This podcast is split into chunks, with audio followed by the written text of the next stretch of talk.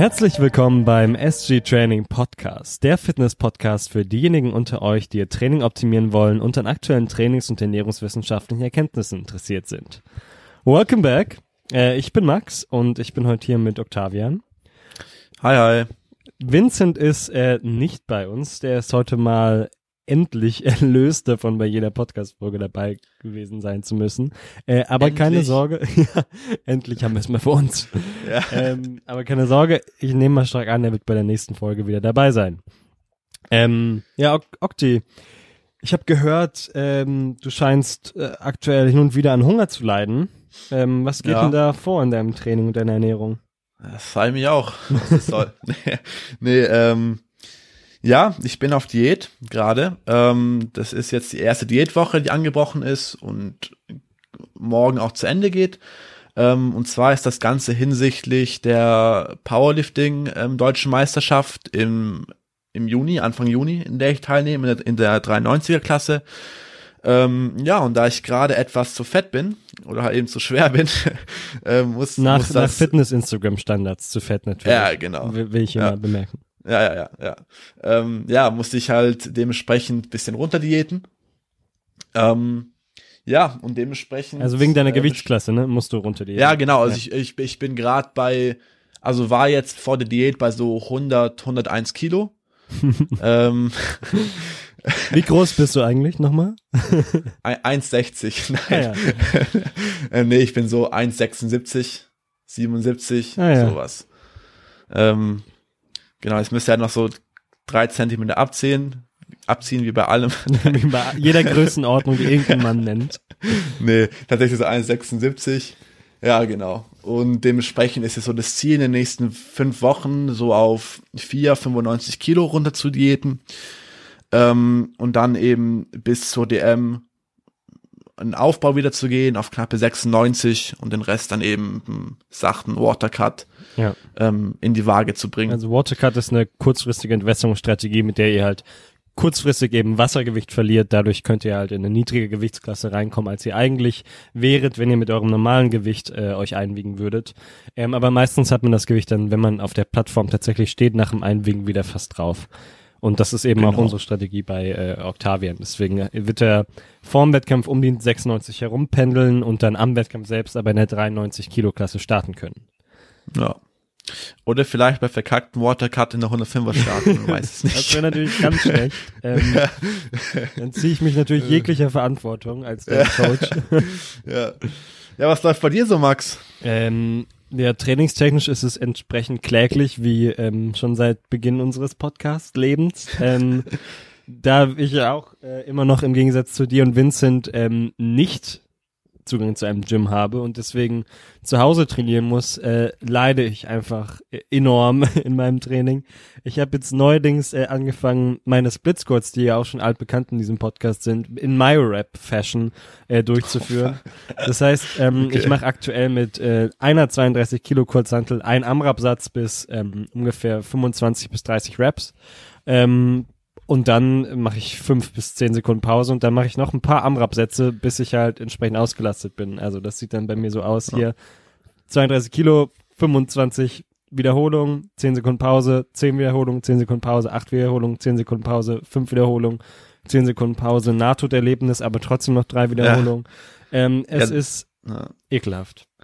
Da, da, da spricht dann halt die Verzweiflung, wenn es schon so weit ist, dass man Split Squats im Myo-Rap-System macht. Das Ja. ist halt. Alles andere ist halt, alles andere funktioniert ja nicht mehr. Also ich mache Ja. lieber meine Raps, als dass ich dreimal 30 Wiederholungen Ja, mache. das stimmt auch wiederum. Und ich bin einfach auch schneller fertig dadurch. Und äh, Ja. ich mache sonst nichts für den Unterkörper, außer halt dreimal die Woche Split Squats.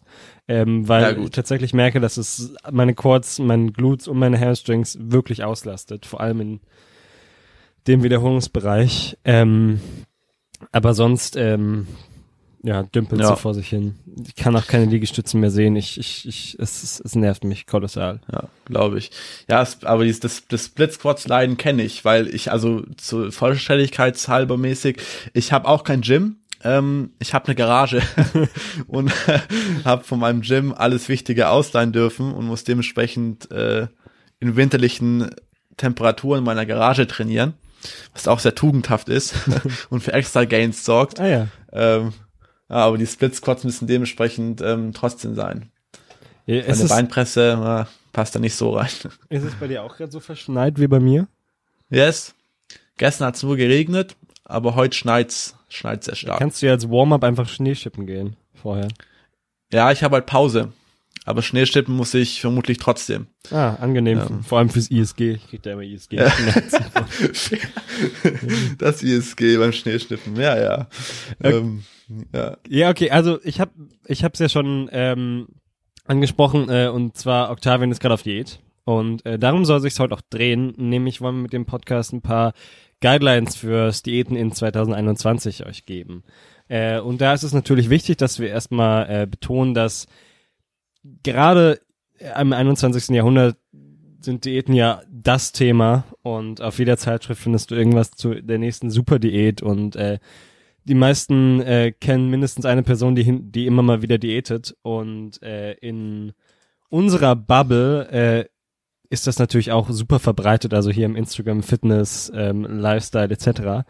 Und da sollten wir auf jeden Fall nochmal betonen vorher, ihr solltet natürlich psychisch und physisch an einem, an einem good place sein, wenn ihr diäten wollt. Also checkt das meinetwegen mit einem Arzt ab oder mit einem Psychologen, ähm, dass es euch dementsprechend gut geht, weil sonst kann eine Diät, äh, beispielsweise Essstörungen, auch nur einfach mehr verstärken. Und auch gesundheitliche Leiden werden nicht notwendigerweise besser, wenn ihr diätet, je nachdem, außer es ist halt Fettleibigkeit. Da wird es wahrscheinlich schon besser werden. Ähm, und wir betrachten das Ganze natürlich aus dem Blickwinkel vom Bodybuilding beziehungsweise Trainieren auf äh, optischen Muskelaufbau und ähm, auf, aus dem Blickwinkel auf Performance, da größtenteils Powerlifting-Bereich.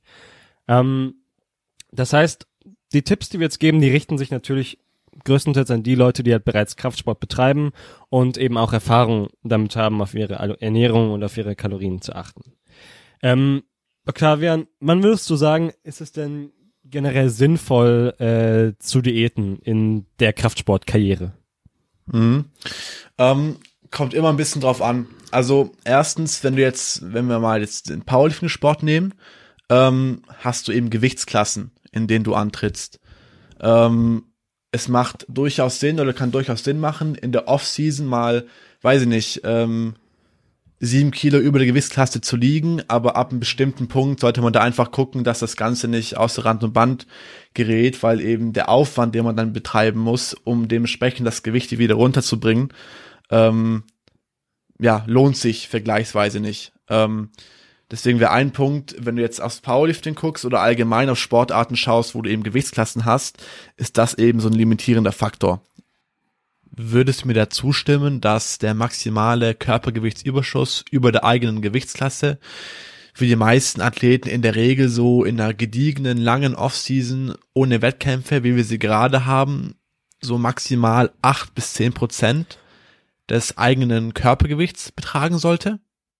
Ja, ich würde da im Prinzip schon zustimmen, vor allem wenn wir uns in so einer Phase wie jetzt befinden, aber wenn tatsächlich wieder so regelmäßig Wettkämpfe stattfinden, wie es halt noch in, vor äh, ein bis zwei Jahren der Fall war, dann würde ich mich tatsächlich bei eben ein bis zwei Wettkämpfen pro Jahr nicht weiter als acht Prozent über der Gewichtsklasse einpendeln. Ähm, weil wir natürlich das Ganze auch wieder runterkriegen müssen. Aber ich würde gerne noch mal kurz betonen, warum es überhaupt sinnvoll ist, dass man generell in der, generell einfach schwerer ist als seine Gewichtsklasse.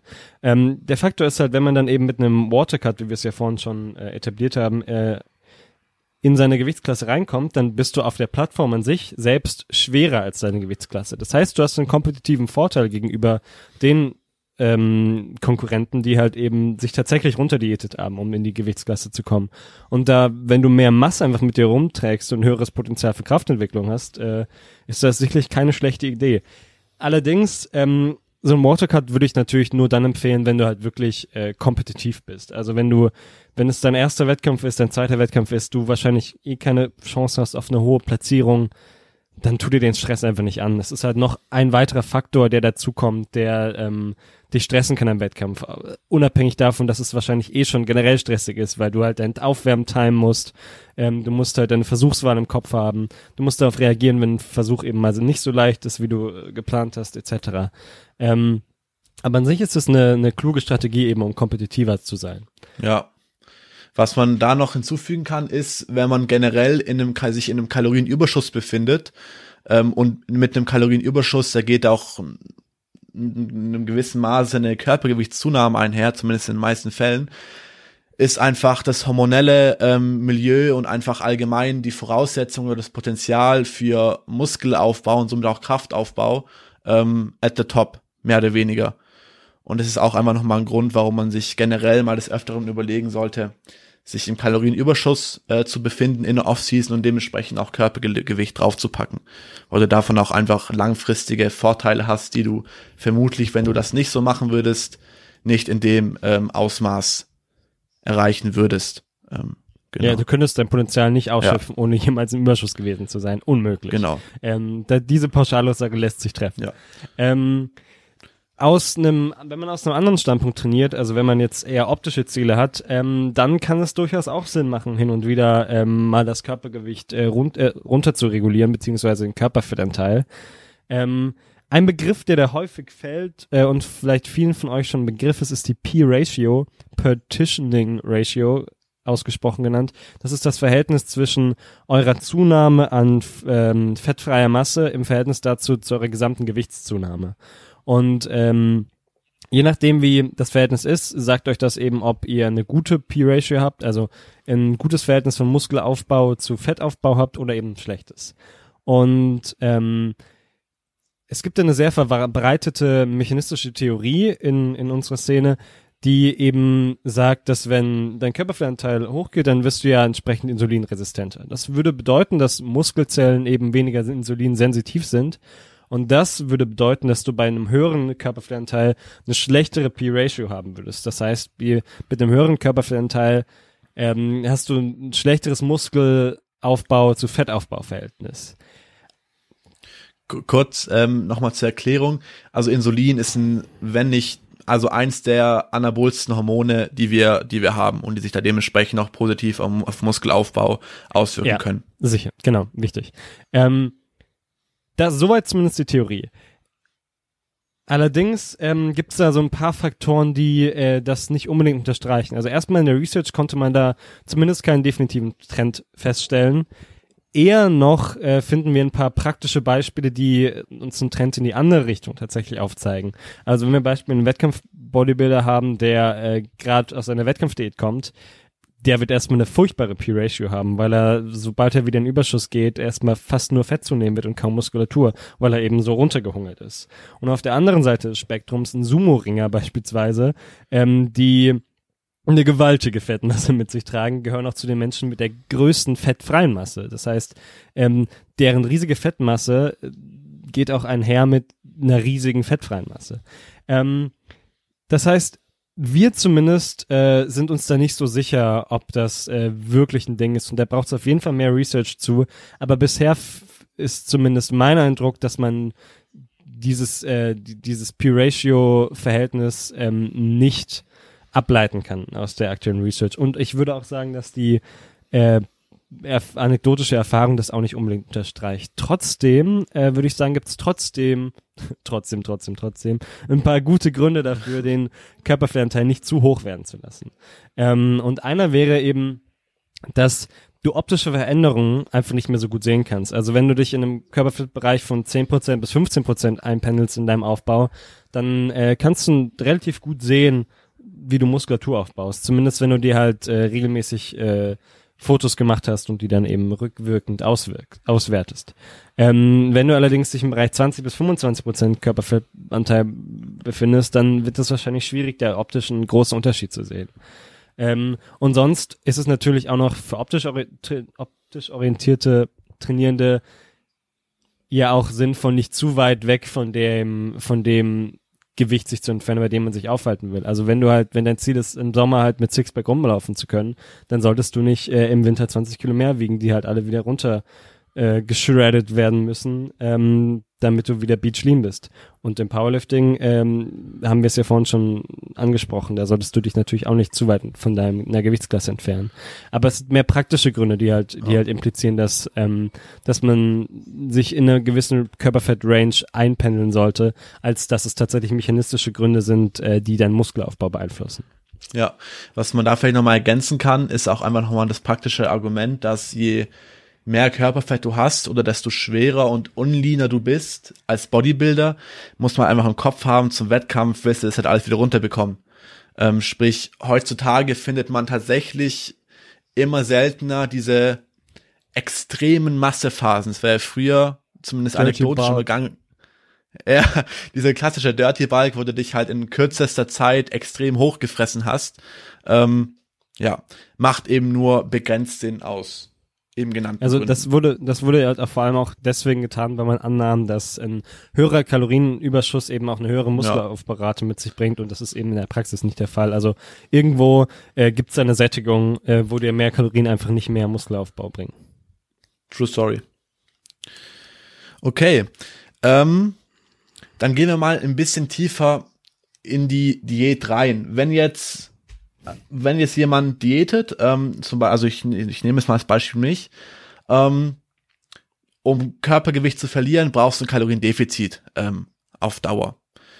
Ähm, das Absolute Basics übrigens. Ja, Also also- das, wenn das neu für euch ist, dann ähm, solltet ihr vielleicht auch noch mal ein bisschen äh, in die Thematik Ja. einlesen.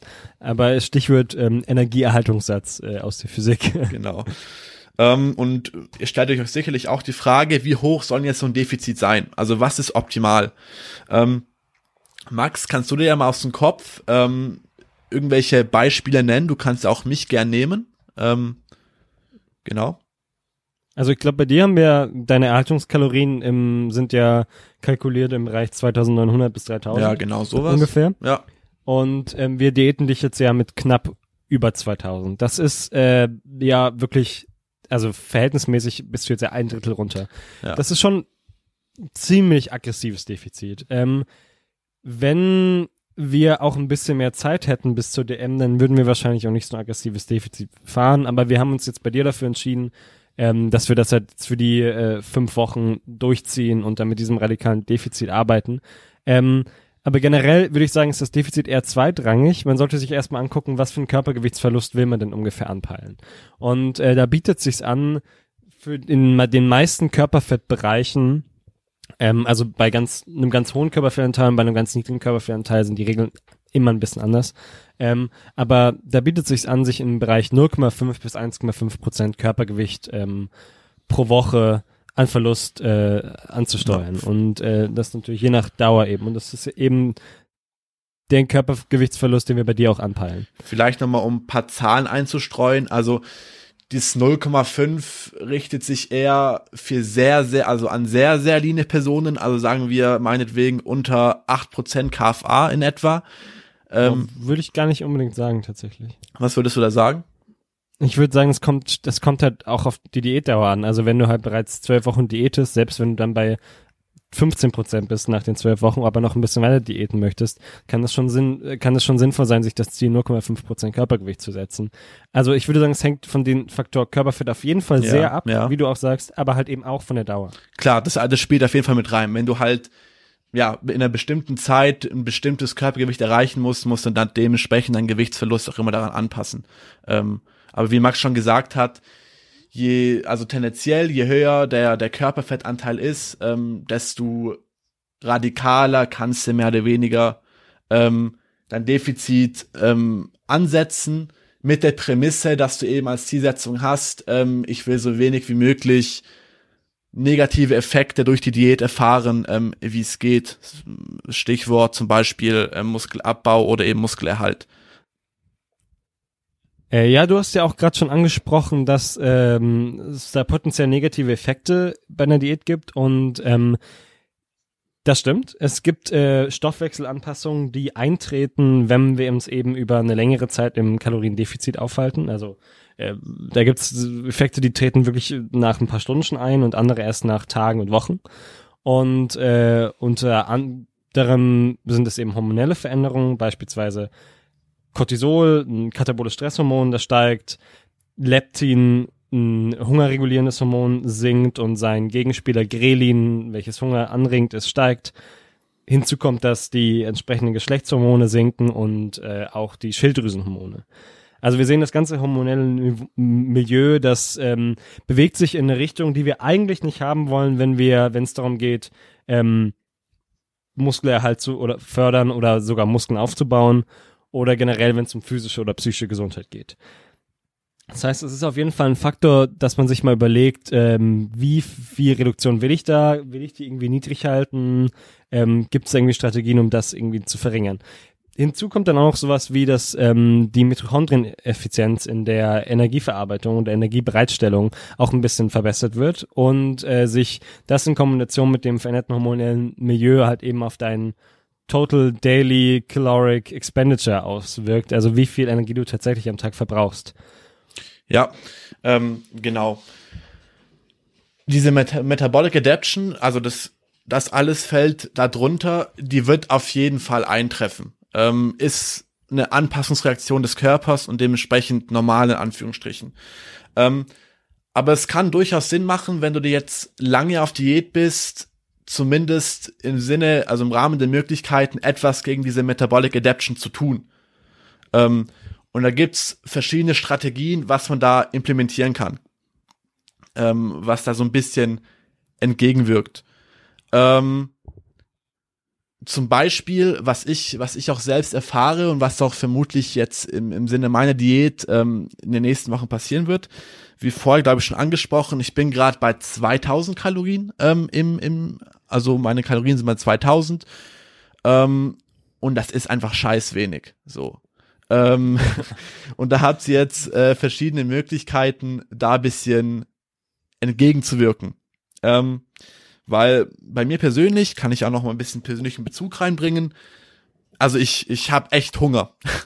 ähm, und also nicht klar, die hormonellen Effekte spielen da eine Rolle, aber das ist auch einfach so der, also es ist einfach sehr wenig für mich. Ähm, dementsprechend, was kann man machen?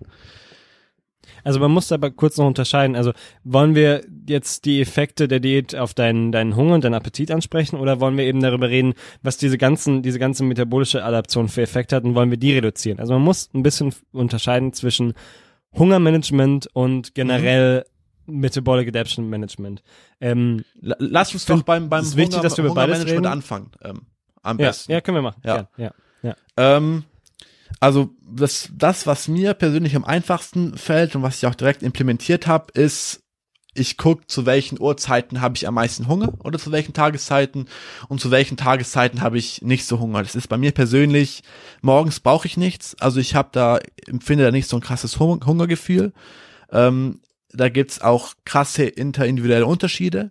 Ähm, aber als kleines Beispiel, mein Frühstück heute Morgen bestand aus 300 Gramm Magerquark, und einem Apfel. Und, und ein bisschen Whey-Protein, was abnormal eklig geschmeckt hat, nach Zimtgeschmack. Also wer, wer auch das entworfen hat, weiß ich nicht. Ähm, war ich ein bisschen am Verzweifeln, weil ich mein, mein eigentliches Schokogeschmack Pulver nicht mehr am Start hatte und dann zum Zimt greifen musste. oh äh, Gott, nicht der ja, Zimt. Also Zimt Whey, also es ist, ähm, ja, kann ich keinen empfehlen, außer er mag irgendwie Zimt. Ähm, genau, das ist ein, ein Ding, was ich, was ich ähm, bei mir mache. Ich esse morgens wenig. Ich esse bei mir persönlich vorm Training relativ viel, weil ich da einfach das Gefühl habe, ähm, ich brauche die Energie und ich hasse es, mit leerem Magen zu trainieren. Und ich esse abends viel. Ähm, also bei mir sind es so die Zeiten, ähm, an denen ich viel Hunger habe. Und da kann einfach jeder für sich selbst gucken, ähm, was, was, was da am, am besten passt. Genau. Wobei man natürlich sagen sollte, also ihr kennt bestimmt alle die Diätstrategie Intermittent Fasting, ähm, wo man eben feste Zeiten hat, zu denen man essen darf. Also man hat meinetwegen ein Zeitfenster von vier bis acht Stunden am Tag, zu denen man eben dann nach, ähm, nach Gusto so viel essen kann, wie man möchte. Ähm, und sonst eben fastet man das ist ja ein ähnlicher Ansatz insofern, als dass es ja auch time-restricted Eating ist. Mit dem Unterschied, dass Octavian halt eben vorher morgens noch, noch ähm, ein Protein-Serving hat und ähm, das ist an sich auch eine sehr sinnvolle Sache, denn Intermittent Fasting funktioniert zwar sehr gut, was Hungermanagement angeht für, für die meisten Menschen, aber es ist eben nicht optimal, was Muskelerhalt angeht, weil wir wollen ja möglichst äh, häufige Proteins-Biosynthese-Spikes haben über den Tag und deswegen brauchen wir ja eben auch eine gewisse Frequenz an Protein-Servings. Deswegen ist es sinnvoll, ähm, so eine Art Mittelweg vielleicht anzusteuern zwischen ähm, Intermittent Fasting und ähm, Protein-Servings. Also man könnte das vielleicht unter dem Begriff Proteinfasten zusammenfassen, ja. ähm, so dass man morgens und mittags ein kleines Proteinserving hat, irgendwas im Bereich 20 bis 40 Gramm und dann in dem Zeitfenster äh, seine restlichen Kalorien isst und dann eben in diesem Zeitfenster wahrscheinlich auch gar nicht das Gefühl hat, dass man auf Diät ist, weil man eben noch so viel Kalorien frei hat, dass man äh, auch entsprechend satt wird. Ja, ähm, genau. Das klappt für die meisten gut. Ähm, ja, bei mir ist es eben, ich brauche Energie vom, ich brauche was zu essen vom Training und da mein Training eben meistens mittags ist oder nachmittags, kann ich das nicht so gut implementieren wie vermutlich viele andere. Ähm, ja, genau. vor allem auch, weil es schon Sinn ergibt, seine Kohlenhydrate ja. äh, ums Training herum zu verteilen, was, was die Performance angeht in, ja. in der Leistung, in, im Training. Fun Fact, by the way, ähm, es gibt äh, auch Research, die äh, suggeriert, dass es einen ähnlichen Effekt hat, ähm, wenn man süße Getränke im Mund herumspült ähm, und sie dann wieder ausspuckt, äh, wie wenn man äh, 20 Gramm Carbs eine Stunde vorm Training konsumiert. Ähm, also falls ihr das Gefühl habt, euer Training leidet ein bisschen darunter, dass ihr so wenig Kohlenhydrate esst, äh, aber ihr auch nicht bereit seid, vorher mehr Kohlenhydrate zu essen, könnt ihr es ja mal ausprobieren. Ähm, es scheint wohl auch bei generell süßen Getränken an sich zu funktionieren. Also es ist ganz witzig, dass es da so ein Geschmack, äh, Leistungs-Biofeedback gibt. Ähm, und äh, ja, das ist vielleicht eine kleine Strategie, die man anwenden ja. kann. Genau. Dann, wenn, wenn wir jetzt nochmal über das Essen sprechen, ähm, was so ein bisschen Grundlage ist, wenn, wenn man nicht viel Kalorien essen kann oder will, den Tag über, schadet es nicht, ein bisschen auf die Energiedichte zu schauen äh, von den Nahrungsmitteln. Absolut notwendig. Genau. Ähm, sprich, was ich in meinem Fall jetzt gerade mache, also, also meine, meine Carbquelle mittags sind zum Beispiel Kartoffeln, weil niedrige Energiedichte und viel Ballaststoffe, sprich sättigt einfach. Ähm, ja. Genau. Se Ballaststoffe, Lebensmittel haben eine höhere Sättigung. Ja, genau. Ähm, sprich, darauf sollte man so ein bisschen gucken. Sprich, wenn man jetzt einen krassen Überschuss war und dann irgendwie jetzt gerne mal viel Junk oder sowas gegessen hat oder eben Lebensmittel mit einer niedrig, äh, mit einer hohen Energiedichte, sollte man ein bisschen gucken, dass man das umstellt, weil das auf Dauer vermutlich einfach zu niedrigerem Hungergefühl ähm, beiträgt. Genau. Ja, und sowas wie flüssige Kalorien sollt ihr einfach komplett meiden, äh, weil das wird sich äh, praktisch nicht auf euer Sättigungsempfinden äh, auswirken. Ich habe schon, ich habe, ich habe schon jedes Mal schlechtes Gewissen, wenn ich mir mein äh, Whey-Protein 30 Gramm reinkipp, weil es flüssig ist und denke mir so, Bruder, nein, Kalorien, tschüss. ja, dafür ist er wenigstens ja, schon. Und, äh, ich das hat ja auch bis zum gewissen Grad einen sättigender, ja. sättigenden Effekt als äh, kurzkettige Kohlenhydrate ja. in Cola. Ja gut, wenn, wenn wir schon, ähm, wenn wir schon beim Eiweiß sind, ähm, ganz kurz, würdest du da, wie, wie würdest du denn den Eiweißbedarf in der Diät gestalten generell? Hoch, niedrig, wie hoch? Äh, Überraschung, ich würde ihn auf jeden Fall äh, entweder genauso hoch wie im Aufbau, wenn er im Aufbau halt schon hoch ist, oder halt noch ein bisschen äh, höher ansetzen. Also irgendwas im Bereich zwei bis 2,5 Gramm pro Kilogramm Körpergewicht. Klar, wenn du sehr übergewichtig bist, ähm, kannst du dich eher unter zwei orientieren. Und wenn du extrem lean bist, vielleicht auch sogar noch ein bisschen höher. Ähm, gerade weil Eiweiß ein sehr sättigender Makronährstoff ist und auch, was auch hinzukommt, ist, dass der thermische Effekt vom, äh, vom Eiweiß bei der Verdauung eben äh, entsprechend dazu führt, dass du nettokalorisch ähm, Eiweiß ein bisschen weniger äh, Kalorien hat als andere Lebensmittel. Wo wir auch gerade schon beim thermischen Effekt äh, von Essen sind, äh, unverarbeitete und äh, weniger geschmackvolle Lebensmittel haben tendenziell auch einen höheren äh, Thermic Effect of Food. Das heißt, auch die Nettokalorien sind ein bisschen niedriger. Und außerdem ist es, glaube ich, auch äh, sinnvoll, stark verarbeitetes und geschmackvolles Essen einfach zu vermeiden, weil es das Risiko, dass man overeatet und über seinen, seine Kalorienziele isst, einfach auch erhöht. Äh, witzigerweise, das braucht manchmal so um die sechs Wochen, bis man sich da so ein bisschen dran gewöhnt hat und man die gleichen äh, geschmacklichen Empfindungen aus ähm, weniger verarbeitetem Essen zieht, wie wenn man vorher hochverarbeitetes Essen gegessen hat. Ist, kann ja oft passieren, wenn wir eine, lang, eine lange Muskelaufbauperiode haben, unseren äh, Kalorienintake stückweise immer ein bisschen weiter erhöhen, aber merken, wir können eigentlich nicht mehr essen. Wir greifen zu energiedichteren Lebensmitteln zu und die sind dann auch meistens etwas mehr verarbeitet, meistens geschmackvoller und dann beginnt man eine Diät und man hat, steht vor dem umgekehrten Problem, man braucht mehr Essensvolumen und da fallen dann einfach also dann unterm Strich kann man dann eigentlich nur noch zu einer hohen Anzahl an unverarbeiteten Lebensmitteln greifen. Ja. Und die Tipps, die wir euch gerade gegeben haben oder die praktischen Implikationen, die sollte man echt nicht unterschätzen. Ich habe es bei mir selber gemerkt, in den ersten zwei Diättagen, ich habe einfach ein bisschen gebraucht, um das, um mein Essenverhalten einfach zu ändern, was auch vollkommen normal ist. Aber dementsprechend bin ich auch in den ersten paar Tagen all kom hungermäßig komplett gestorben. Und also das war echt nicht feierlich. Ähm, und also man kann da meistens echt mehr rausholen äh, mit der Änderung des Essverhaltens, wie gerade eben angesprochen, als man denkt. Ähm, also bevor man vielleicht generell aufgrund von Hunger oder sowas die Kalorien erhöht, ähm, weil man es nicht mehr aushält, sollte man vielleicht einfach erstmal so paar Sachen umstellen oder versuchen zumindest zu optimieren und dann gucken, wie man sich fühlt. Ja. Ähm, eine Strategie, was die Hungerreduzierung angeht, wäre noch eine sehr Low Carb oder ketogene Ernährungsform in dem Fall. Die hat tendenziell einen, also für viele Leute einen sehr sättigenden Effekt äh, und hat auch noch den Effekt, dass das die das subjektiv wahrgenommene Energielevel über den Tag eben relativ stabil ist und eben nicht so schwankt, weil wenn du halt eine lange Zeit wenig Carbs isst und einmal plötzlich doch viele Carbs isst, dann hast du einen kurzen Energiespike und irgendwann fällt das dann möglicherweise auch wieder ab in deinem subjektiven Empfinden. Ähm, allerdings ähm, ist diese Diätform zwar sehr populär, weil sie eben auch diesen Effekt hat und hinzu kommt, dass man in kurzer Zeit sehr viel Gewicht auf der Waage verliert aufgrund des Wasserverlusts durch äh, die geringere Menge an Glykogen, durch die weniger Kohlenhydrate, die man konsumiert. Aber für bestmögliche Performance im Krafttraining ist das wahrscheinlich eher keine gute Idee. Ähm, außer du trainierst wirklich mit sehr hohen Intensitäten und das ist möglicherweise auch nicht so ratsam in der Diät, also mit sehr hohen Intensitäten zu trainieren. Also es kann ein Ansatz sein, wenn du eh nicht so oft trainierst, ähm, wahrscheinlich nicht auf so einem hohen Le Level performancemäßig operieren möchtest, ähm, kann das, ein, kann das eine sinnvolle Diätstrategie für dich sein, auch sehr gut mit dem Alter kombinierbar, aber in der Tendenz würde ich es nicht. Empfehlen. Genau, und das Ganze, was auch ein wichtiger Punkt ist, spielt eine Riesenrolle, wie du dich eben vor der Diät ernährt hast. Wenn du schon vor der Diät wenig Carbs gegessen hast, äh, hält, klappt, es, klappt diese, diese Form der Diät vermutlich besser für dich als für eine Person, die jetzt sich sehr, sehr carbhaltig schon immer ernährt hat. Ähm, genau. Ja, ja. Genau.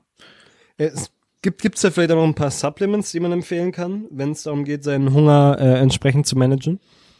Das ist eine gute Frage. Ähm, also was Supplements angeht, fahre ich persönlich eine sehr basic geringe Dosis. Ähm, ich nehme Whey, weil es immer einfach in der Diät umso mit Spritze in den Hintern, ne? Psst. sorry, sorry. Max, Mensch, das darfst du nicht sagen.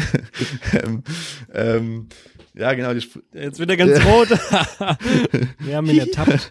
ähm, nee, also was generell vielleicht auch gar, also nicht unbedingt aus Hunger bezogen, ähm, ein cooles Supplement für eine Diät bist oder sehr nützlich sein kann, ist ein Whey-Protein.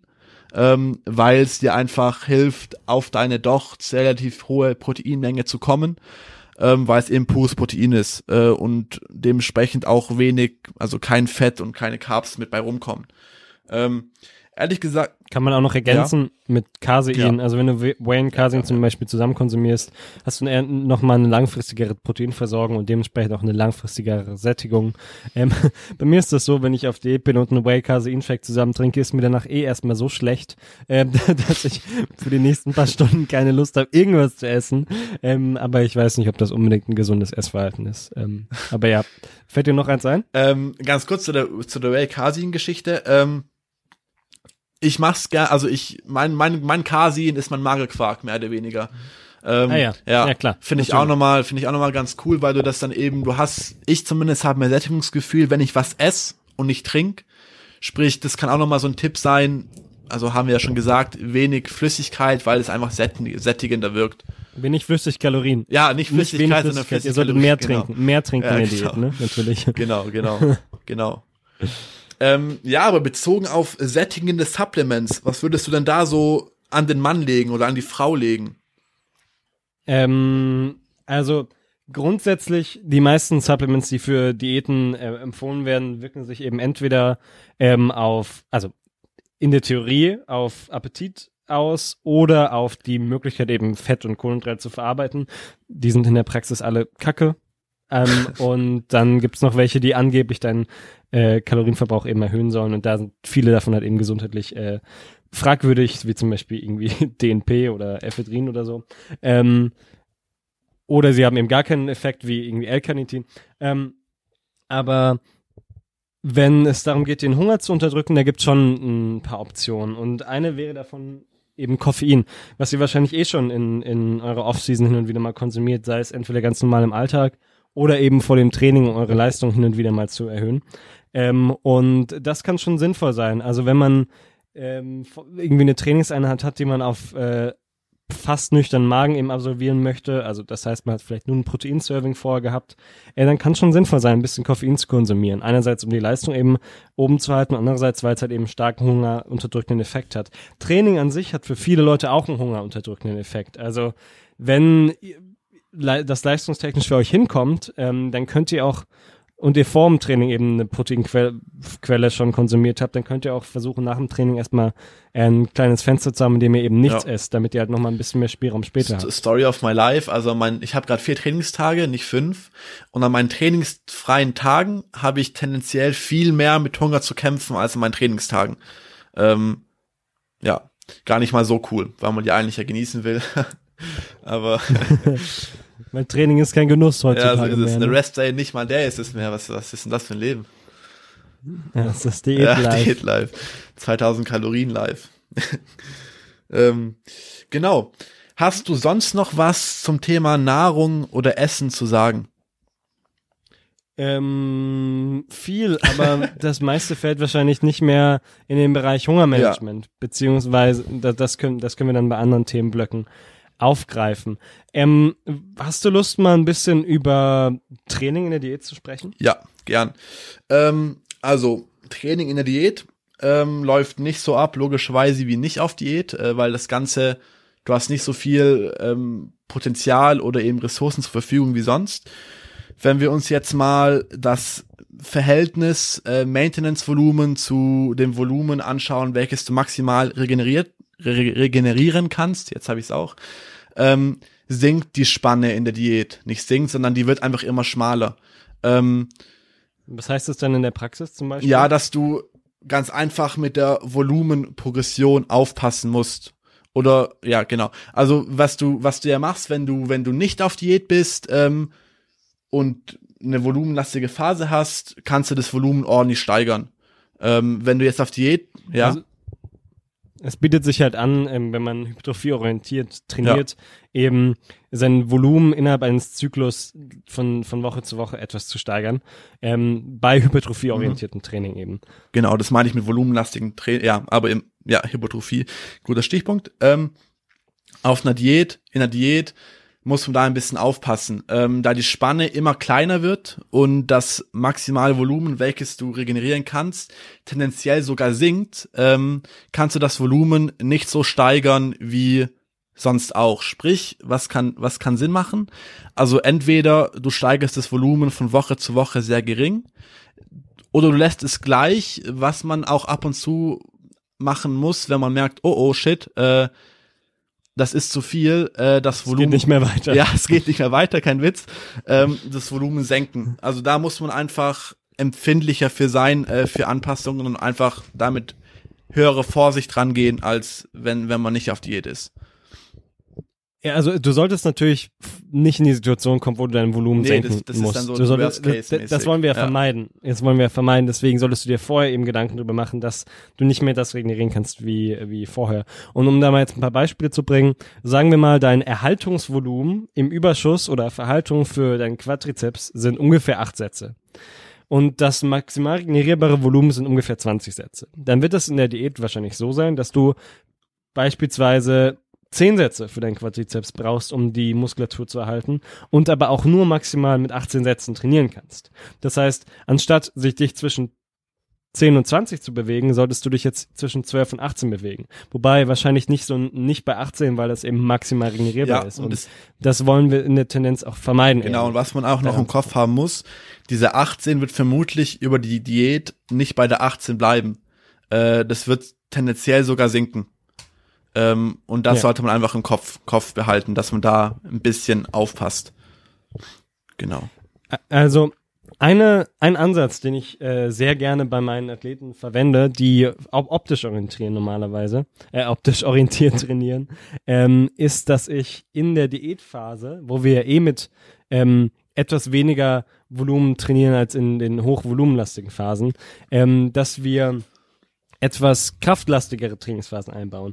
Also jemand, der hypertrophieorientiert trainiert, trainiert meistens in, in einem moderateren Intensitätsbereich. Das heißt, irgendwas im Bereich äh, 6 bis 20 Reps. Und ich würde in der Diät dann möglicherweise eine etwas kraftlastigere Trainingsphase einlegen, in der man den Fokus einen Tick mehr auf Grundübungen legt und ähm, die Intensität in den Grundübungen eben ein bisschen erhöht, also ein bisschen schwerer trainiert, weil da man ja sonst nicht in diesen Intensitätsbereichen trainiert, man noch viel Adaptionsspielraum hat und sich deswegen dann auch sehr gut steigern kann.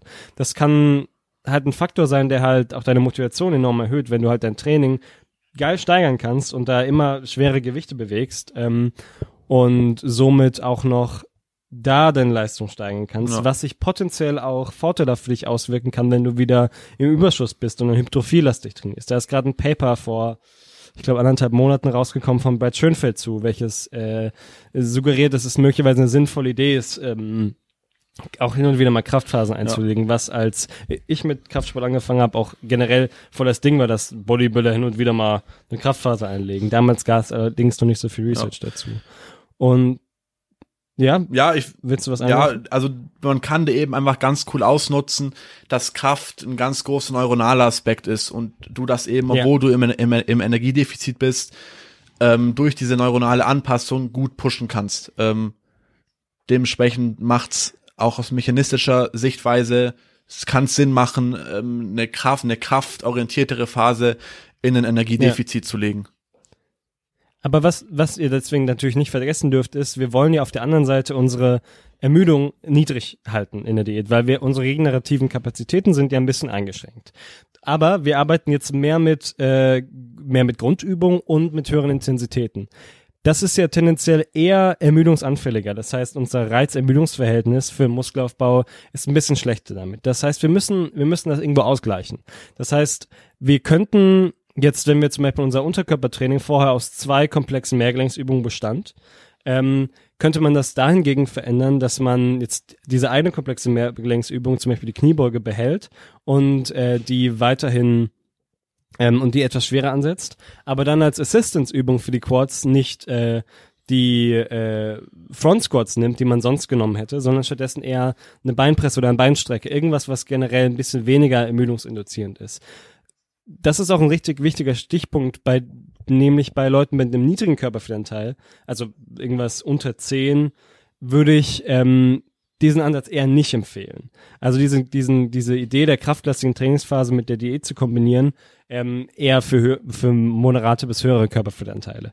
Denn in, bei einem niedrigen Körperfettanteil, ähm, da ist es wirklich essentiell, dass wir unser Reizermüdungsverhältnis maximieren. Und da schwere Grundübungen nicht unbedingt ein maximales äh, Reiz-Ermüdungsverhältnis haben, ist es da sinnvoller, sich eher in moderaten Wiederholungsbereichen einzupendeln und zwar natürlich trotzdem Grundübungen zu machen, aber eben nicht äh, nicht nicht so schwer. Ja. Und wahrscheinlich kann man dann auch die hohen Lasten, äh, also deine passiven Strukturen können dann wahrscheinlich auch deine hohen Lasten nicht so gut wegstecken, wenn du eh schon bei 8% Körperfett rumkrebst ja. und wahrscheinlich schon überall Schmerzen hast ja. vom ganzen genau. Training. Genau. Ähm, ist auch tatsächlich ein Effekt, den ich bei mir oft spüre. Ich bin zwar ganz weit weg von den 8%, aber ähm, ja, also auch in der Diät kommen des Öfteren bei mir mal Knieschmerzen zum Vorschein. Ähm, genau. Und selbst da, obwohl ich ein KFA von, weiß ich nicht, schätzungsweise 20 Prozent habe. Ähm, ja, würde ja. ich auch sagen. Sehen aber leaner bei dir aus, weil deine Fettverteilung ziemlich gut ist. Ich ein Brecher bin. ja. ähm, ja, genau. Und was außerdem. Octavian ist wirklich, also ihr müsst euch Octavian vorstellen wie ein Quadrat im Prinzip. Der ist so hoch wie breit. Ja, geil. Ja. Goals. das ist ideal. ideal. ähm, was außerdem eine ganz eine wichtige praktische Implikation ist, finde ich hinsichtlich Bodybuilding dass es, wenn du im Energiedefizit bist, nicht unbedingt Sinn macht, an optischen, also den Fokus krass auf optische Schwachstellen zu legen. Ähm, wenn du im Überschuss bist, wenn, also und meinetwegen als Schwachstelle, als optische Schwachstelle den Beinbizeps hast, ähm, kannst du da auf jeden Fall, macht es da Sinn, ordentlich Fokus drauf zu legen, äh, wenn Bedarf ist. Aber im Energiedefizit ähm, geht es eher drum, generell Muskelmasse zu erhalten Ähm, und da willst du das Volumen und den Fokus einfach etwas ganzheitlicher strukturieren und verteilen. Und ich denke, dementsprechend ist ein Energiedefizit nicht optimal dafür geeignet, ähm, den Fokus auf Schwachstellenarbeit zu legen, weil da einfach vermutlich nicht viel passieren wird hinsichtlich deiner Schwachstelle. Ähm, genau. Siehst du das ähnlich? Ähm, Wenn es um Muskelaufbau geht, tatsächlich, ja, ja würde ich schon sagen. Wenn es äh, um eher performanceorientiert ist, würde ich sagen, es ist gerade, bietet sich gerade auch an, an Schwachstellen Ja, zu arbeiten. das- also das ist ein eben großer Unterschied. Häufig, genau, weil du da häufig eben noch Adaptionsspielraum hast, weil du halt eben vorher manche Sachen nicht so Ja. trainiert hast und du dann dementsprechend dich dann noch steigern kannst und somit sozusagen nicht äh, Fortschritt verschwendest in der Diät, Genau. sondern den halt dann dahingehend kanalisierst. Aber ich wollte noch einen Punkt, ähm, was mir gerade noch aufgefallen ist, einen Punkt zum Reiz-Ermüdungsverhältnis sagen. Und zwar wollte ich nochmal kurz betonen, dass schwere Mehrgelenksübungen vor allem halt auch systemisch, also für, für, den, für das ganze Systemkörper ermüdend sind und Isolationsübungen das eben eher weniger sind, sondern die halt eher nur lokal ermüdend sind. Und ähm, das eben halt auch ein Grund ist, warum du jetzt nicht alles super schwer trainieren solltest in, in der Diät, weil das wahrscheinlich systemisch für dich äh, schwieriger zu regenerieren wäre, äh, sondern eben halt die schwer Übungen, die du schwerer trainierst, dann eben halt entsprechend ausgleichst durch andere Übungen, die dafür ein bisschen ähm, leichter zu regenerieren sind. Ja, bin ich bei dir. Bin ich bei dir. Ja. Okay, ähm, dann würde ich sagen, haben wir Thema Training soweit abgehakt. Oder hast du noch was, wo du im Ein Fazit würde ich noch ja, anbringen. gern. Also, was das Mindset angeht, was auch ein essentieller Teil ist, ihr solltet, ihr solltet auf jeden Fall den Anspruch haben, dass ihr euch noch ein bisschen steigert in der Diät. Ähm, das ist sicherlich möglich, wenn man hier und da ein paar kleine Schra äh, Stellschrauben am Training tweakt. Dann kann man sich in, in, bei fast jeder Zielsetzung noch ein bisschen steigern im Training in irgendeiner Art und Weise. Und ähm, Training in der Diät heißt nicht Muskelverlust. Das Training in der Diät kann auf jeden Fall Muskelerhalt bedeuten. Auf einem gewissen Körperfettanteil müsst ihr wirklich keine Muskeln verlieren. Da könnt ihr alles eigentlich halten. Und in manchen bestimmten Bereichen könnt ihr sogar noch Muskulatur aufbauen. Also das Mindset sollte natürlich, ihr solltet natürlich soweit bei der Planung rational vorgehen und euch bewusst sein, was all die negativen Effekte in der Diät sind. Aber wenn ihr dann tatsächlich euren Plan dann absol absolviert in der Diät, dann solltet ihr lieber etwas irrational den Anspruch haben, noch Ja. besser zu werden, euch zu steigern. Also es, Also diese, diese, diese zwei Seiten sind, finde ich, sehr, sehr wichtig. es, es gibt durchaus. Evidenz, auch aus der hervorgeht, dass Athleten auf einem sehr hohen Niveau im Energiedefizit auch Muskel, also Lean Mass ähm, draufgepackt haben. Natürlich muss man das Ganze immer in Kontext setzen, aber wie Max gesagt hat, ähm, wer mit dem Mindset in die Diät geht, gut, ich verliere jetzt alles, äh, da ist es vermutlich umso wahrscheinlicher, dass du sogar was erhältst oder eben draufpackst. Also nochmal eine Diät, erst recht alles geben und möglichst viel optimieren. Ja, ja. In dem Zuge wäre es auch mal sinnvoll, darüber zu reden, welche Daten wir überhaupt erheben sollten, um zu messen und zu interpretieren, wie gut unsere Diät denn überhaupt vorangeht. Und wir haben ja vorhin schon darüber gesprochen von 0,5 bis 1,5 Prozent äh, Körpergewichtsverlust pro Woche so als Zielsetzung. Und da sieht man ja, das ist schon mal ein Indikator, so das Körpergewicht. Aber Körpergewicht allein reicht wahrscheinlich nicht, weil auch das Körpergewicht ja sehr starken Schwankungen unterlegen ist. Auch vor allem bei Frauen, abhängig vom, äh, vom Zyklus ähm, kann das sein und aber auch aufgrund dem, was wir halt essen. Und wenn wir das allererste Mal unsere Diät beginnen und unseren Kohlenhydratkonsum äh, runterschrauben, dann werden wir natürlich auch erstmal eine gewisse Menge an Wasser verlieren, aufgrund äh, der äh, geringeren Menge an Glykogen in unseren Glykogen. Deswegen habe ich jetzt auch stabile ja.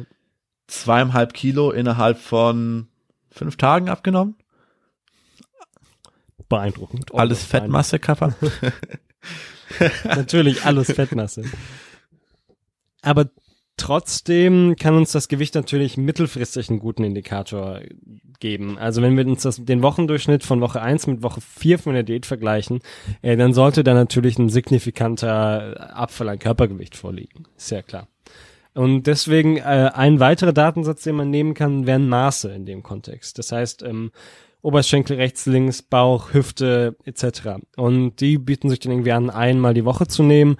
Und auch dort sollte sich dann langfristig ein absteigender Trend äh, zeigen, außer vielleicht, also natürlich im, beim Bauch- und Hüftumfang ein stärkerer absteigender Trend als beim Oberarm. Um, natürlich, also hoffentlich. Hinzu kommt, dass ähm, man auch einfach Fotos noch dazu nehmen könnte. Und da ist es halt wichtig, dass man möglichst replizierbare Fotos nimmt. Ähm, die kann man dann auch meinetwegen ein, also alle ein bis äh, vier Wochen aufnehmen und die sollten dann nicht notwendigerweise im bestmöglichen Licht erfolgen, sondern halt in einem Licht, das halt sich sehr gut reproduzieren lässt. Das heißt, meinetwegen bei geschlossenen Türen im Badezimmer ohne Fenster. Ne? Und ähm, die können einem dementsprechend auch noch mal ein bisschen helfen, den Fortschritt einzuordnen. Denn es kann eben, wie gesagt, sein, dass das Körpergewicht stagniert für eine Woche, Maße und Bilder sich aber positiv verändern. Und nur so bekommt ihr da so ein gesamtheitliches Bild davon. Genau. In dem Zuge. Ähm, ja? ja, ich würde noch mal kurz auf das Körpergewicht ähm, eingehen. Du meintest ja, das kann vor allem ja. anfangs und vor allem auch bei Frauen starken Schwankungen äh, unterliegen. Deshalb ist es umso ja. wichtiger, dass man sich nicht den Kopf kaputt macht, wenn du jetzt in einzelnen Tagen diese Schwankungen hast, sondern der Trend muss in die richtige Richtung gehen. Sprich, es macht Sinn, auf den Wochenschnitt zu gucken oder allgemein auf dein Körpergewicht über einen bestimmten Zeitraum. Ähm, keine Anekdote, ich trainiere auch im privaten Kreis Leute oder betreue die und die kriegen dann oft die Krise, ja, ich habe an einem einen Tag plötzlich ähm, 0,3 Kilo wieder zugenommen. Das ist nicht aussagekräftig. Also guckt, dass ihr euch regelmäßig über einen großen Zeitraum wiegt und immer auf den Wochenschnitt zum Beispiel schaut. Ähm, und der Trend sollte in die richtige Richtung gehen und die einzelnen Tage sind dementsprechend nicht stark aussagekräftig. Genau, es kann nämlich eben auch sein, dass euer Gewicht halt auch mal für sieben bis zehn Tage einfach komplett stagniert und dann ein sogenannter Whoosh-Effekt eintritt, in dem das Gewicht dann plötzlich rapide von einem auf den anderen Tag stark droppt, weil sich Fettzellen eben bei der ähm, Entleerung mit Wasser auffüllen können und dieser, das sich dann irgendwann mal plötzlich ähm, entleeren kann. Also Fettverlust ist einfach keine lineare Sache, äh, vor allem nicht in den Daten, die man entnimmt, sondern das, das lässt sich dann nachträglich an eine, an eine lineare Funktion irgendwie approximieren, aber während ihr die Daten erhebt, ist das eben nicht der Fall. Einen weiteren Datensatz, der enorm wichtig ist, ähm, ist, dass ihr irgendwie es schafft, eure nicht sportliche Aktivität zu tracken. Weil dieser Effekt, dass der Stoffwechsel irgendwie großartig einschläft und ihr dementsprechend auf niedrigen Kalorien trotzdem nicht abnimmt, den man ja in der Praxis irgendwo häufig beobachten kann, der hängt in einem hohen Maße damit zusammen, dass die non Exercise Activity Thermogenese, also der Anteil an Bewegung, die halt nicht sportlicher Natur ist, sondern mehr so unterbewusste Bewegung, halt oft rapide abnimmt, sobald man sich in Kaloriendefizit befindet und vor allem auch längerfristig in Kaloriendefizit befindet. Und das ist tatsächlich der Faktor, den größten Unterschied zwischen dem Kalorienverbrauch äh, eines, einer Person in der Diät im Vergleich zu einer Person im Überschuss macht. Und deswegen wäre es ganz sinnvoll, wenn ihr anfangt, eure Schritte zu tracken, zum Beispiel als Indikator. Und entsprechend versucht, nicht unter ein gewisses Maß an Schritten zu fallen pro Tag, um eben messen zu können, ob eure Non-Exercise Activity Thermogenese eben stark abfällt. Genauso könnt ihr auch als Ansatz im Bezug aufs Hungermanagement auch versuchen, eure Non-Exercise Activity Thermogenese, also eure Schrittzahl, zu erhöhen, damit ihr ein bisschen mehr Kalorien essen könnt. Ja, und das ist auch eine Möglichkeit, die ich vermutlich, wie schon gesagt, in Zukunft wahrnehmen werde, weil, ja, sonst hungere ich.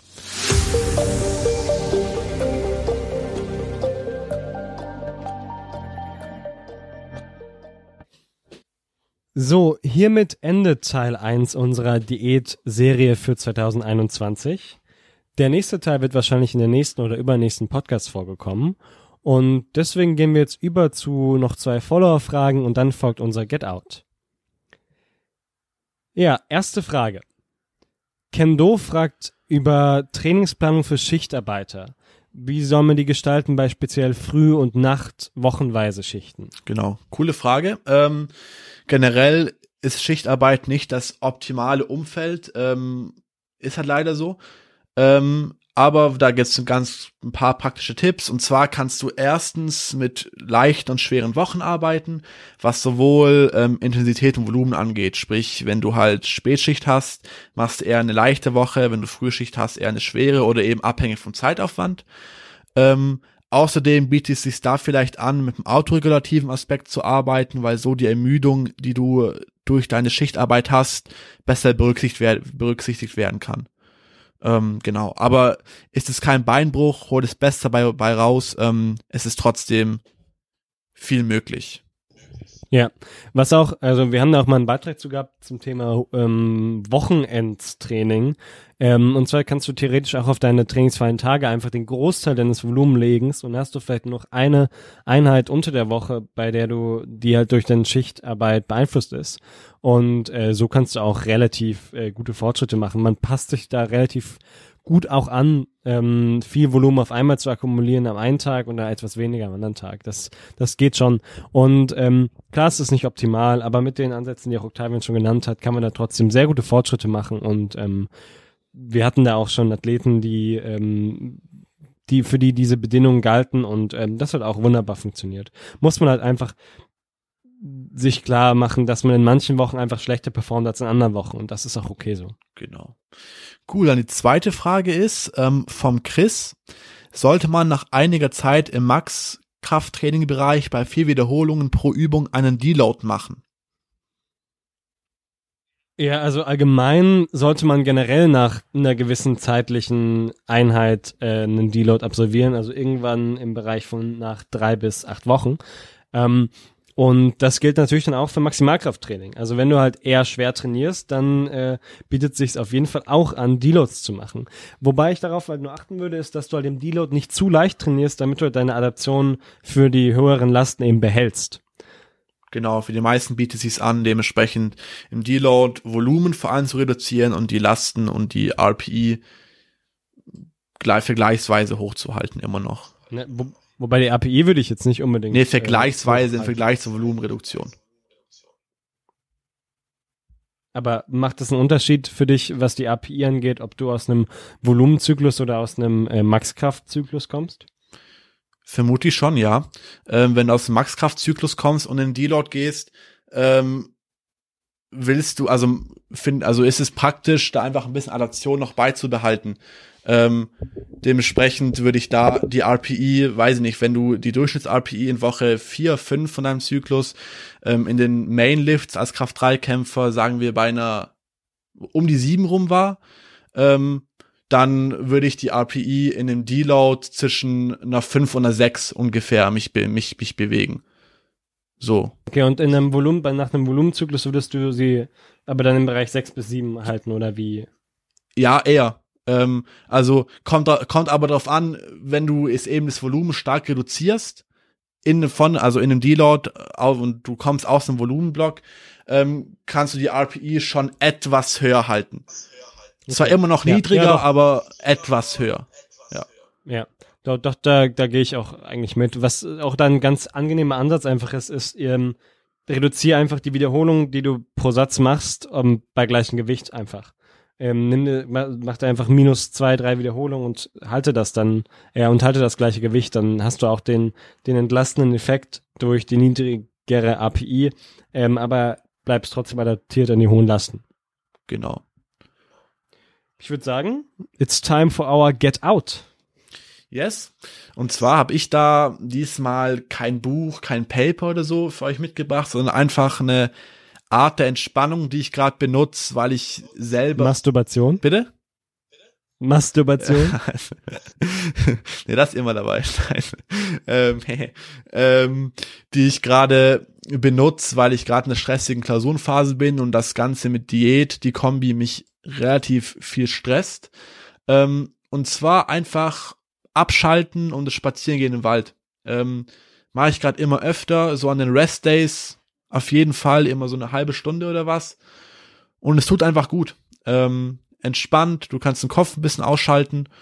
Ähm, und es, ich denke, das ist auch, habe ich jetzt eben in, in meiner Diät gemerkt, in der Klausurenphase, habe ich davor nicht so krass ähm, gemacht, aber ist eine Art der Entspannung, die ich denke ich auch ähm, in nicht so stressigen Tagen beibehalten werde, weil es einfach gut tut. Ach, also Octavian ist inzwischen auch an dem Punkt angelangt, wo gefühlt alle anderen in der Corona-Pandemie schon vor ihm waren. Nämlich, dass der einzige Ausgleich das Spazierengehen ja. ist. Ich meine, wenn man, wenn man nicht mehr rausgeht und an einem Sonntag zum Beispiel und einfach jeder gefühlt spazieren geht. Ich bin einfach ähm, stressresistent. Ja, scheint so. Scheint so. Ähm, ja, mein Get Out ist einfach, ähm, wenn man sehr nostalgische Erinnerungen gegenüber Kinderfilmen hat, beziehungsweise gegenüber Filmen hat, die man als Kind gesehen hat, dann muss man möglicherweise seine Erwartung etwas runterschrauben, wenn man diese sich äh, in einem etwas älteren Alter wieder anschaut, weil man sonst äh, enttäuscht wird. Und ähm, da fällt mir spontan nämlich gerade die Fluch der Karibik-Filme an, die ich äh, in den letzten Wochen mit meiner äh, Freundin geschaut habe und ich äh, leider Gottes doch sehr viel enttäuschter war, ähm, als ich eigentlich erwartet hätte, weil ich als Kind die sehr geliebt habe. Deswegen Ja. schraubt eure Wartung zurück, wenn es um Kindernastalgie Ja, aber es- das- geht. das aber ich finde, auch- Nemo auf ja. der anderen Seite war ultra gut, als wir den gesehen haben. Äh, äh, er ist immer noch super gut. Ist aber auch ein klassischer Amateurfehler, muss man einfach sagen. Man, man Ja, muss stimmt. sich dessen bewusst sein, aufzuhören, wenn es am besten ist und dementsprechend nicht wieder versuchen, die Freude, die man empfunden hat, äh, nochmal zu replizieren. Ja, du hast absolut recht. Ja, selbe Schuld. Hast du versaut jetzt. Okay, ähm, dann würde ich sagen, meine Lieben, äh, ich hoffe, ihr besteht den Endspurt der Pandemie noch äh, gesund und äh, mit genug Motivation, sich noch hin und wieder mal ähm, ins Krafttraining zu quälen und äh, bleibt gesund. Wir hören uns beim nächsten Mal. Tschüss, tschüss.